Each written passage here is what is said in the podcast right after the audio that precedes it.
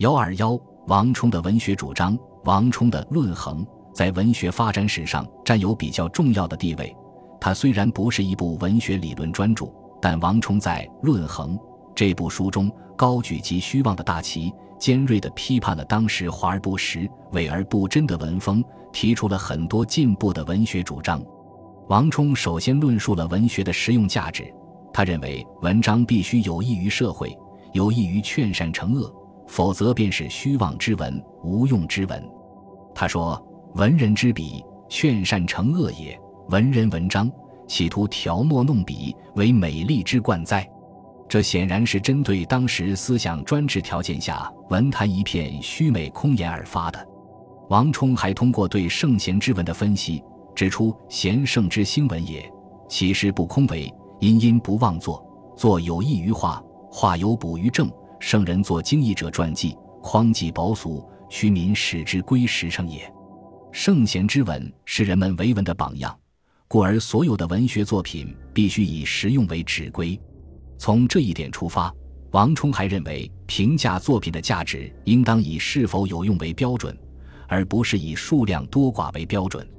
他说：“为实用者，百篇无害。”不为用者，一章无补；如皆为用，则多者为上，少者为下。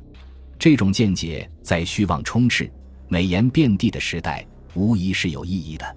重视内容与形式的统一，强调内容的重要，是王充又一重要的文学主张。他是极力反对华而不实、伪而不真的文风的。对于那种编造内容、堆砌辞藻、没有真情的文章，他是极力抨击的。论衡之造也，其众书并失实，虚妄之言胜真美也。故虚妄之语不处，则华文不见息；华文放流，则事实不见用。故论衡者，所以全轻重之言，立真伪之评，非苟调文饰词为其伪之观也。王充还认为，文学的夸张描写应使事物的本质方面更加突出，更加鲜明。所谓增过其实，皆有是为不忘乱物，以少为多也，而不是歪曲事实，使之失实离本。从重内容的观点出发，王充对刘航当时的附体文学给予了批判。词赋所具有的缺乏内容、词藻虚美模拟、音习文字艰深等缺点，都是王充所反对的。他认为附体文学文丽而物具，言渺而屈深，然而不能触定是非。辨然否之时，虽文如锦绣，深如河汉，民不觉知是非之分，无异于迷为重实之化。附体文学深富典雅，旨意难，形式掩盖了内容，是不足取的。从重实用、重内容的角度出发，王充论述了内容与形式的关系。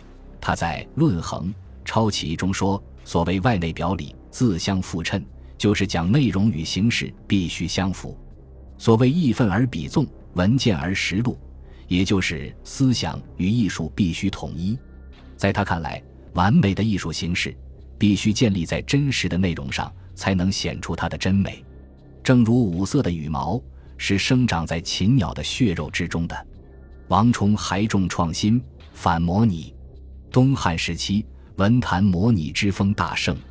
杨雄是模拟复古的大师，自不代言。王褒、刘向。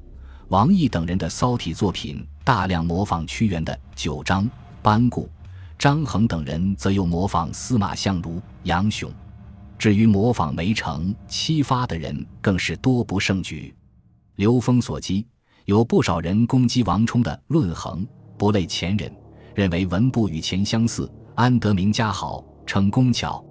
针对这种情况，王充毅然站出来，提出反对模拟。重视创新的文学主张，他在《论衡·字迹》中说：“这就是说，文学创作要有个性，不能傍人门户，一味因喜。文学和时代是相连的，时代发展了，文学的内容和形式必然也要发展。”王充用发展的眼光批判复古模拟之风是有进步意义的，有反对文学中的模拟。王充又进一步批判了弥漫于当时社会中的世古非今之风。他说：“夫俗好真古不贵今，魏今之文不如古书。夫古今异也，才有高下；言有是非，不论善恶而图贵古，是为古人贤今人也。盖才有浅深，无有古今；文有伪真，无有故新。是古非今，是俗儒在儒学神学化思想影响下的一种普遍看法。这种思想渗透到社会思想的各个领域。王充以反对文学中的模拟为突破口，全面地抨击了这种倒退的学风和世风，是有进步意义的。从文学切合实用的角度出发。王充强调，文学语言应该通俗，应与口语相一致。他认为，文有语也，语言的目的在于明志，言恐灭夷，故著之文字。语言贵明白通俗，勿解分而可听，不务深迂而难读。因此，必须文字语言同趋，文章要行路一观，欲其易小而难为，不贵难知而易造。只有这样，才能使作品发挥御物俗人的功能。王充还从历史上驳斥了贤圣之才宏，故其文语与俗不通的谬论。他认为言文本来合一，经传之文，贤圣之语，古今言书，四方谈议也。当言事时，非物难知，实纸必引也。后人不晓，事项离远，此名曰羽翼，不名曰才宏。这一论点为后来《史通·言语篇》所发展。王充主张言文合一。用俗语入文，和杨雄主张文字古奥艰深是直接对立的，也是对喜用艰涩生僻词句的词赋作品的批判。王充不仅在理论上主张文章要写的朴实浅显，而且在实践中也贯彻了这一思想。他的《论衡》直录其文，即以俗言，为后世人们从事创作树立了光辉榜样。文章是作者撰写的。评论文章必然会牵涉文章的作者。王充在进行文学批评时，也提出了品评作者的标准问题。王充认为，品评作者的高下不能以读书多少做标准，而应看他是否博通能用。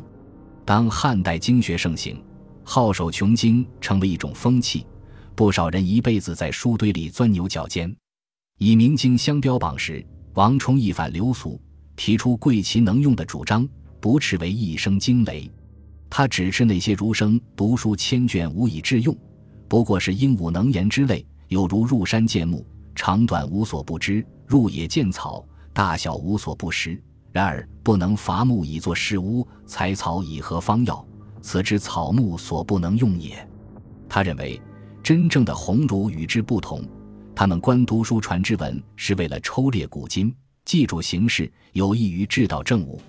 王充这种重实商用的观点，虽然是针对论说文、使撰文而发的，但他把屈原这样的词赋家也包括在抄起之史中，给予了高度评价，说明他的这一观点是适用于整个文学的，在文学发展史上具有积极意义。在文章作者的修养问题上，王充认为不能光在外在的文上下功夫，主要还要充实内在的事，也就是才智和实诚。才智是解决实际问题的能力，实诚是内在的真情实感。王充十分重视作者的感情对创作的作用，精诚由衷，故其文语感动人心，才能夺于甘心。这种看法对于文学创作和理论有着较大的影响。后来刘勰主张为情而造文，反对为文而造情，就是这一观点的进一步发挥。在评价作者问题上。王充反对崇古非今的倾向，提出不以时代做区分，而以优者为高，明者为上。他不仅批判崇古非今，而且把后世超过前代看成理所当然。卢宅始成，桑麻才有，居之立岁，子孙相续。桃李梅杏，眼秋碧也。根茎众多，则花叶繁茂。王充用这种生动的例子说明。经验需要时间积累，文章应该今胜于昔，这在一定程度上指出了文章创作的历史继承关系，为较准确的评价当代作家提供了一定的理论根据。王充是一位唯物主义思想家，他在提出自己的文学主张时，往往是从思想家的角度考虑问题的。加上他所论述的文学是一种泛文学的概念，论衡的主旨又是急虚妄归实诚。故而，他对文学艺术的特点认识尚不够，有时对许多复杂的文学现象做了不正确的解释。例如，他把一些神话传说也归为虚妄，像《淮南子》中记载的共工怒触不周山，羿射九日等故事，他也认为福望虚伪，没夺正事，这就把神话与迷信混为一谈了。